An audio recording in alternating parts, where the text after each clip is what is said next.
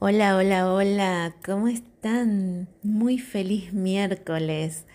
Bienvenidos a Regresar al Amor, un viaje sin distancia hacia el bienestar aquí en este maravilloso espacio de RSC Radio. Como siempre, escucha cosas buenas. Llegó el invierno, ¿cómo les está tratando? El invierno es una época de hibernación, ¿no? La naturaleza donde eh, se va lo viejo, lo que ya no es funcional, para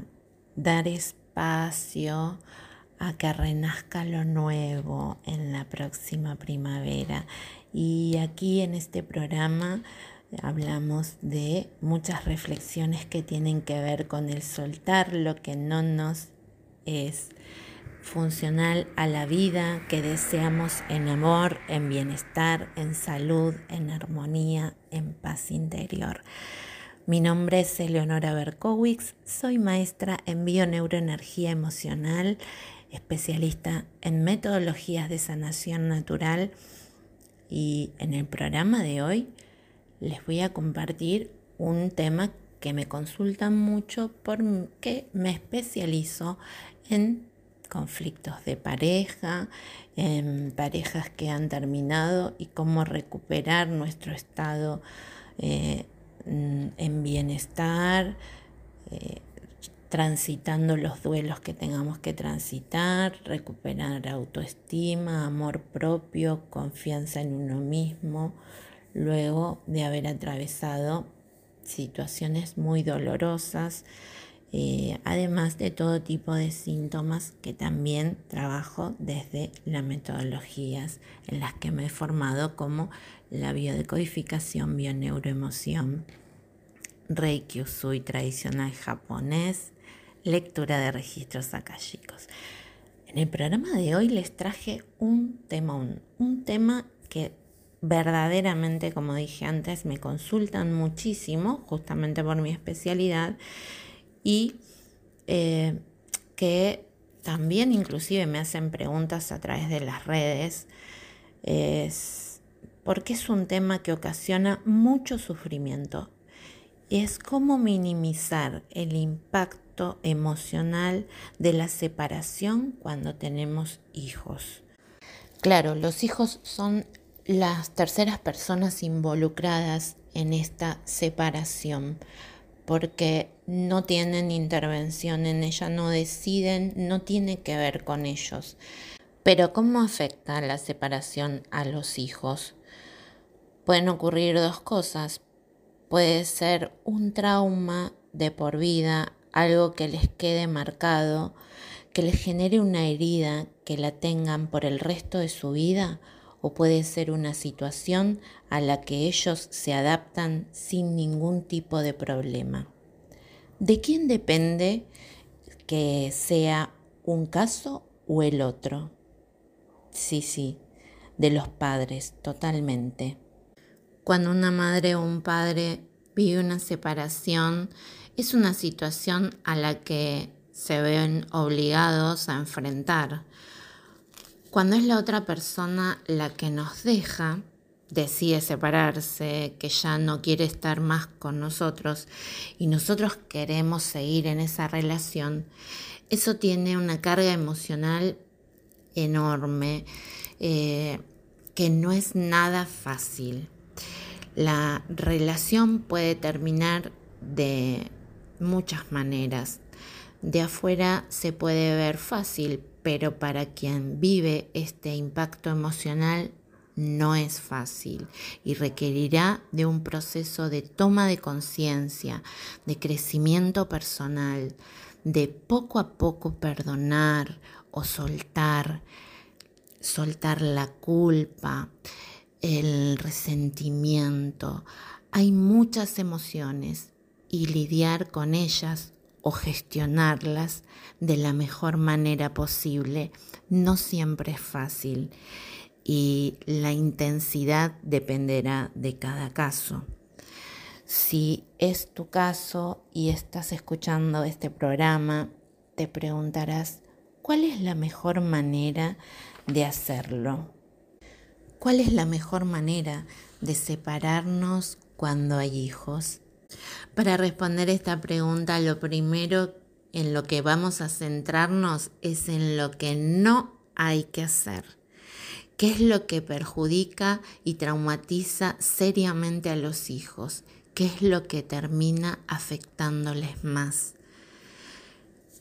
El primer punto clave, muy importante, siempre hay que tomarlo en cuenta primero es cuando no nos separamos por los hijos. En este caso,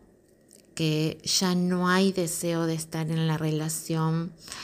pero ponemos de excusa a los hijos para no tomar la decisión de separarnos, mantener esa situación y alargarla más y más y más por los hijos cuando no estamos bien y eh, igual lo mantenemos pensando en qué es lo mejor para los hijos. Lo único que conseguimos es que esos hijos cuando sean adultos tengan muchísimas probabilidades de buscar una pareja con quien repetir la misma relación que han tenido como referencia la de sus padres. Si yo tengo una relación que aguanto, aguanto, aguanto, puede que mi hijo o hija, y generalmente es el que mm, trae en su información inconsciente la elección de la sanación de lo que yo no he gestionado en mi vida y elija una relación en la que vea que no está bien y aguante, aguante, aguante y no tome la decisión de separarse. En mi consulta he visto muchísimos casos de estos y que esos hijos son los que vienen a trabajar este sufrimiento que les ocasiona este tipo de relación. Y cuando les muestro que están reproduciendo la misma relación de sus padres, que son su modelo de referencia, lo viven con muchísimo asombro el no haberse dado cuenta de que estaban reproduciendo la misma relación o a veces sí ven que están reproduciendo el mismo tipo de relación, pero no entienden por qué, porque en, antes eh, y en su historia siempre juraron no repetir la historia de los padres. Y dice, pero ¿por qué tengo que repetir esta historia? Bueno, justamente porque es lo que este sistema familiar está necesitando sanar esta información, liberar, sanar, hacer algo distinto, lo que los padres no se atrevieron a hacer. Por eso es tan importante no sentirse culpable, es reflexionar, tomar conciencia, no eh, culpar a nuestros padres tampoco, sino eh, comprenderlos, comprender que en su nivel de conciencia no lo pudieron hacer de otra manera, pero que nosotros a partir de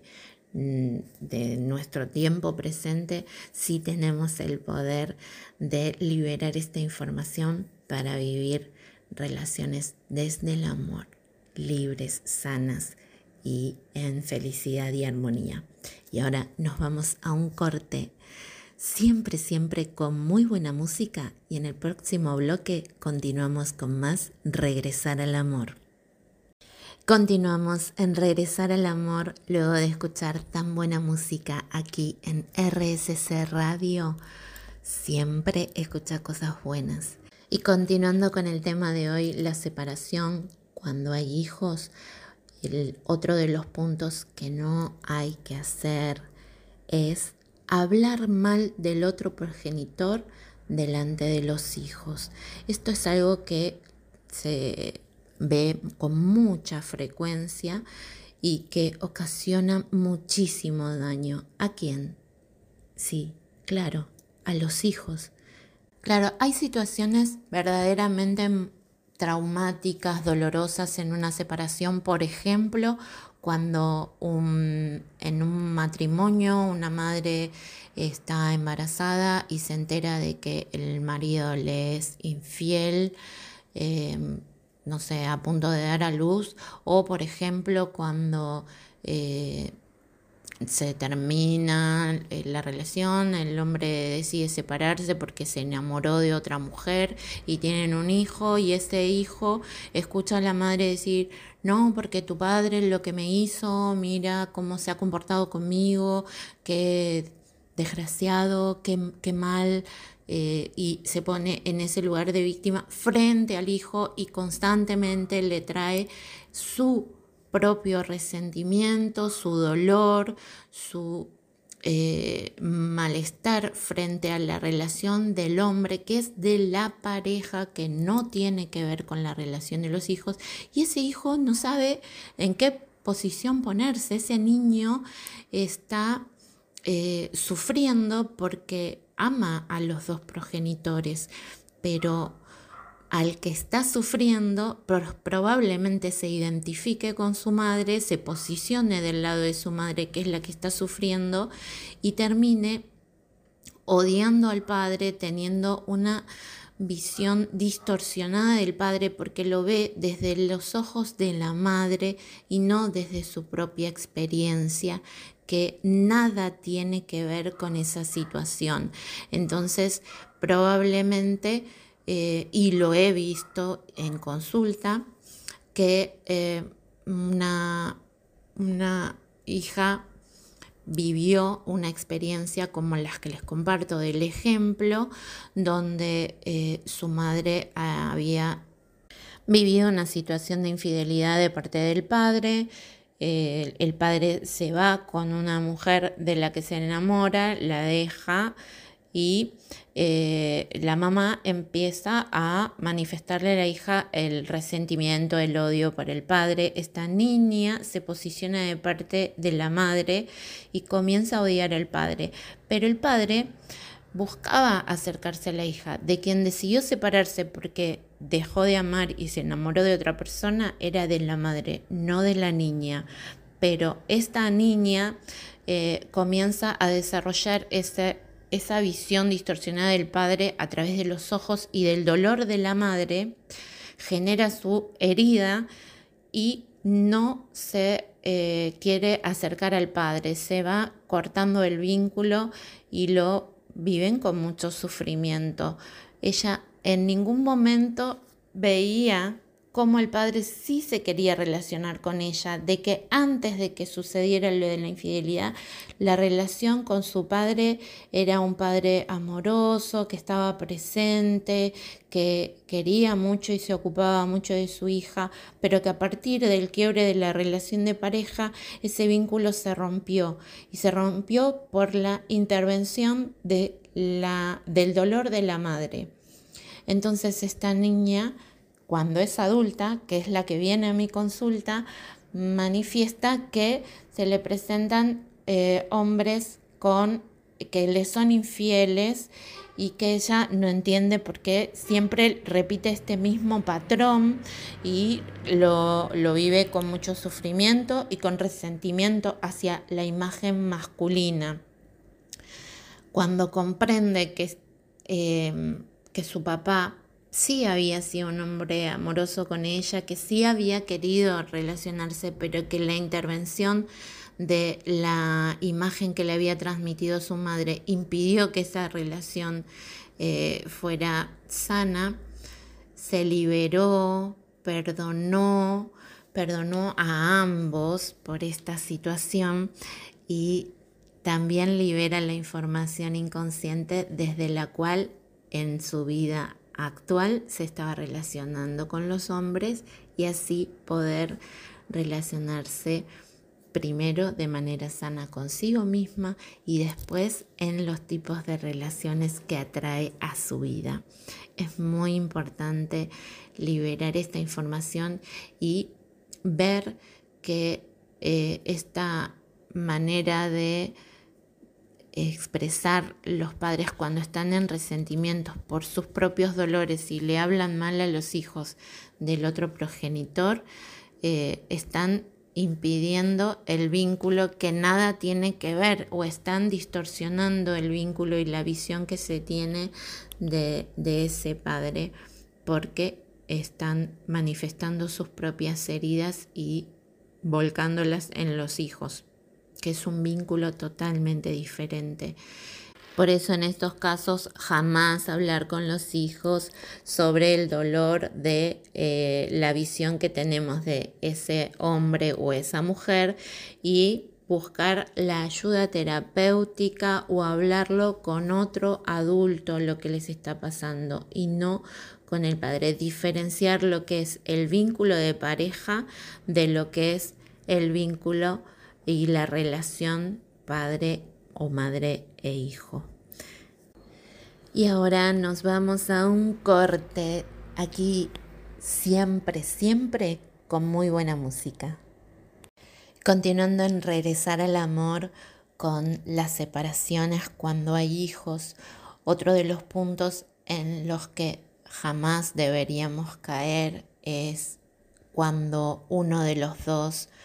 progenitores con el único objetivo de joder a la otra persona, le dice, ahora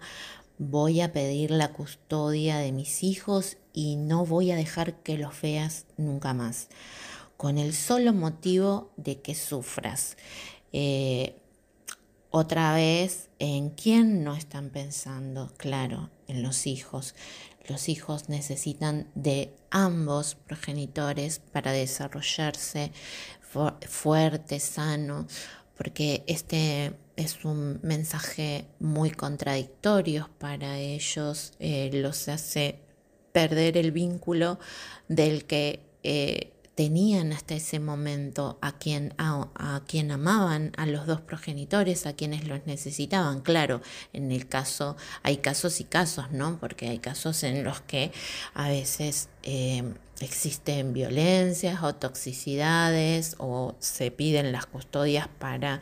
preservar la salud mental y física de los niños, pero cuando no es el caso, cuando estos eh, padres están en inmadurez emocional para gestionar la separación de manera sana y empiezan a tomar a los hijos como rehenes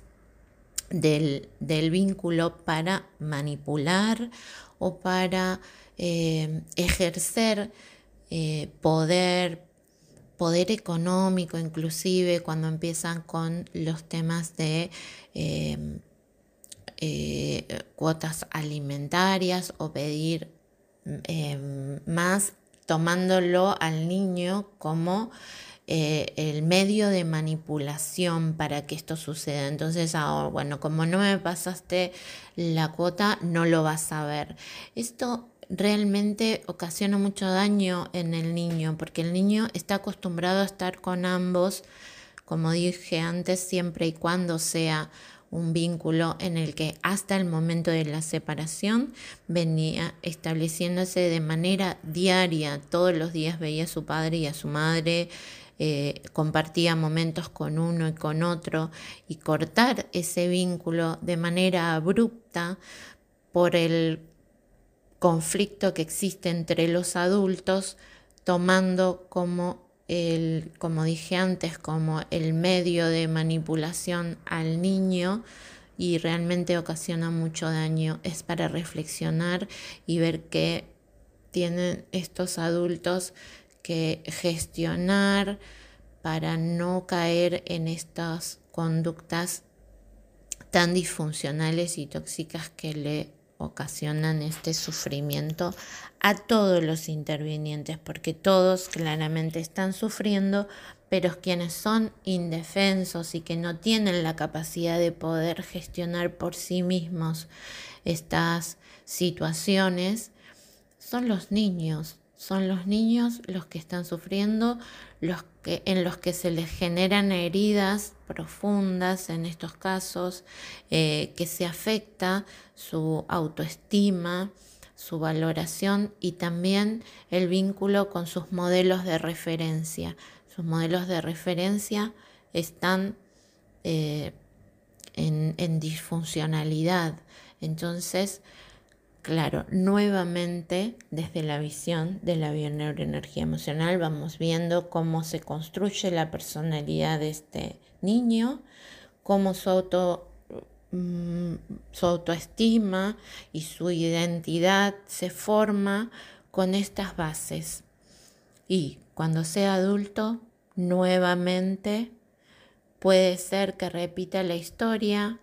puede ser que se haya posicionado de un lado o del otro de, de estos progenitores y nuevamente o repite la historia o está en la polaridad contraria. Y eh, bueno, en mi consulta los veo de todos los eh, de todos los ejemplos que les estoy dando, todos, todos. Es muy bonito el trabajo que se hace cuando se libera esta información y esta eh, toma de conciencia de perdonar, liberar estos traumas y generar una vida en armonía, en amor, en respeto a, los vínculos, porque a veces con el tiempo, luego que se aleja este proceso de separación y pasan años y esos adultos luego se amigan y, y ya no sufren porque cada uno rehizo su vida, ok, dicen, bueno, ya está, ya pasó, los hijos están bien, todo, pero no, muchas veces también es algo que lo veo constantemente, que a pesar de que los padres luego con el tiempo se llevan bien, las heridas estas que se generaron en esos vínculos, en los niños, en su infancia, la vuelven a arrastrar y reproducir en su edad adulta. Entonces, a tener en cuenta, papis, mamis, cuando hay separación, porque todos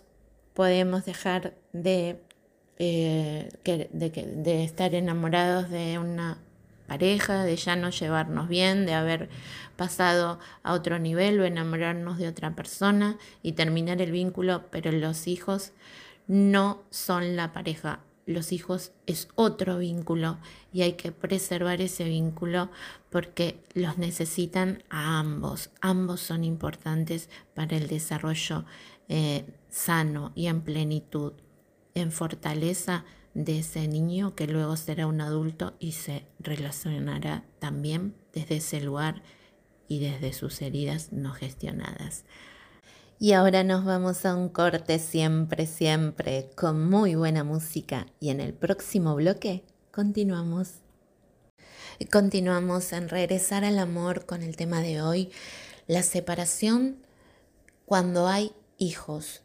cómo, eh, qué es lo que no hay que hacer para no generar heridas y traumas de por vida en estos niños, porque la separación es de la pareja, del vínculo de pareja. No nos separamos de nuestros hijos.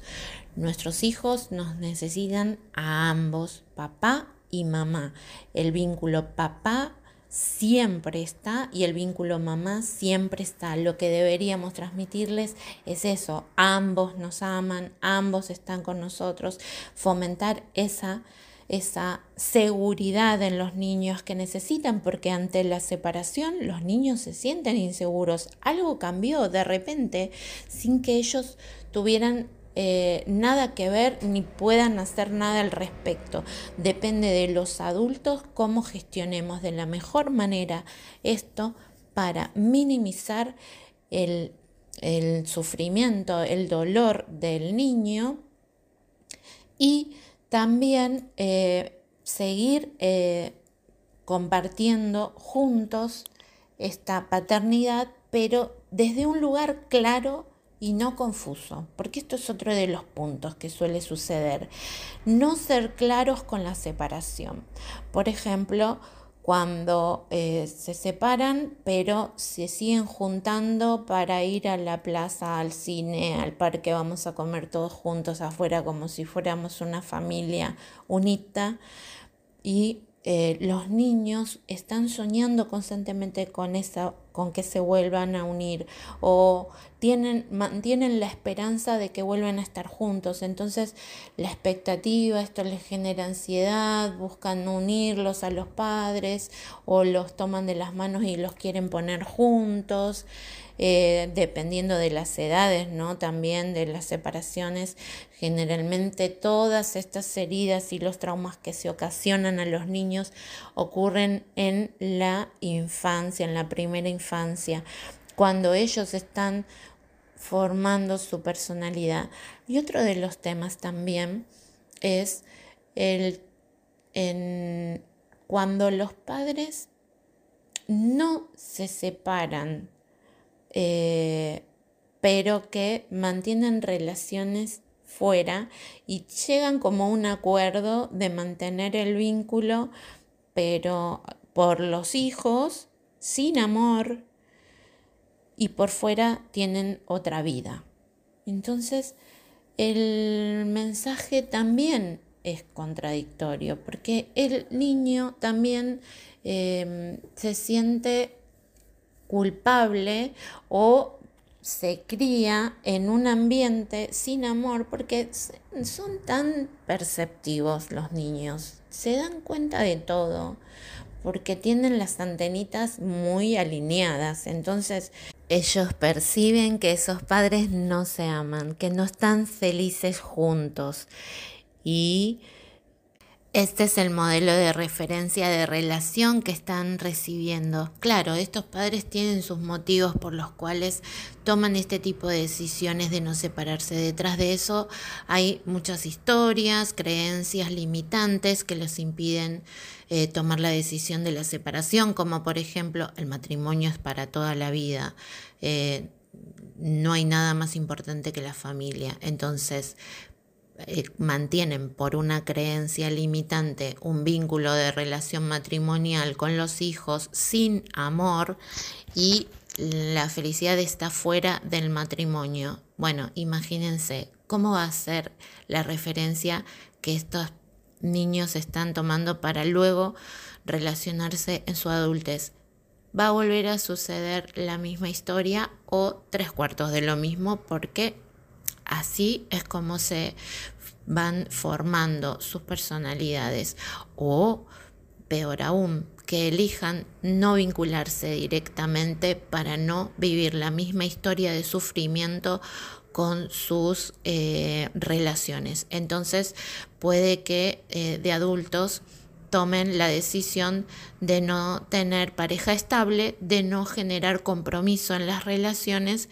para no eh, vivir el desamor que vivieron dentro de su hogar y sentirse atrapados y no poder salir de ahí, estar en esa esclavitud producto de creencias limitantes. A tener en cuenta todas estas referencias, son, son reflexiones que traigo para que tomemos conciencia de no hay nada más importante que vincularnos desde el amor, tomar las elecciones de honestidad y de fortaleza y también si necesitamos ayuda terapéutica, es tomar cartas en el asunto y hacerlo, responsabilizarnos como adultos de qué es lo que les estamos transmitiendo a nuestros hijos y que ser consciente, por sobre todo, de que lo que hacemos no es inocente, genera huellas en ellos, que luego van a ser nuestros futuros adultos y se van a relacionar desde el mismo modelo que le hemos transmitido. Bueno, ahora nos vamos a un corte y en el próximo y último bloque vamos a concluir con el último ejemplo de este gran tema. Y llegamos al último bloque de Regresar al Amor, un viaje sin distancia hacia el bienestar. Mi nombre es Eleonora Berkowitz, soy especialista en metodologías de sanación natural, maestra en bioneuroenergía emocional, me especializo en conflictos de pareja, en amor propio, autoestima, autoconocimiento y eh, acompaño en el desarrollo personal para eh, tener una vida plena en bienestar y acceder a lo que nosotros soñamos, soltando las heridas del pasado, las heridas de nuestra infancia, los conflictos transgeneracionales que heredamos de nuestros ancestros que no han podido gestionar y que nuestra alma ha decidido traerlos y ha decidido hacerse cargo para eh, responsabilizarse de esa sanación y que nuestro clan evolucione. Siempre que liberamos información inconsciente hacia el amor y la sanación, liberamos a nuestros antepasados, pero también liberamos a nuestras futuras generaciones, porque la información jamás se pierde, nunca se destruye, solo se transforma y nosotros tenemos el poder de poder transformar esta información y es por eso que aquí en Regresar al Amor siempre les voy a compartir temas que tengan que ver con esto, tomar conciencia de que sí podemos cambiar nuestra historia, sí podemos sanar y liberar, sí podemos transformarnos. Y para ello, si te identificaste con alguno de estos temas y deseas escuchar más sobre eh, ellos, te invito a que vayas a Spotify en el canal de RSC Radio. Están grabados todos los programas anteriores donde hablo de heridas emocionales, de más temas de parejas, del amor, de la atracción y muchos temas más de autoconocimiento y sanación. Eh, también si querés consultarme, puedes encontrarme en Instagram, arroba Eleonora Berkowitz, en Facebook, arroba Eleonora Berkowitz. Y nos volvemos a encontrar aquí en RSC Radio todos los miércoles a las 22 horas, eh, siempre, siempre hablando de cosas buenas, porque aquí escuchas cosas buenas y muy buena música. Me despido hasta el próximo miércoles.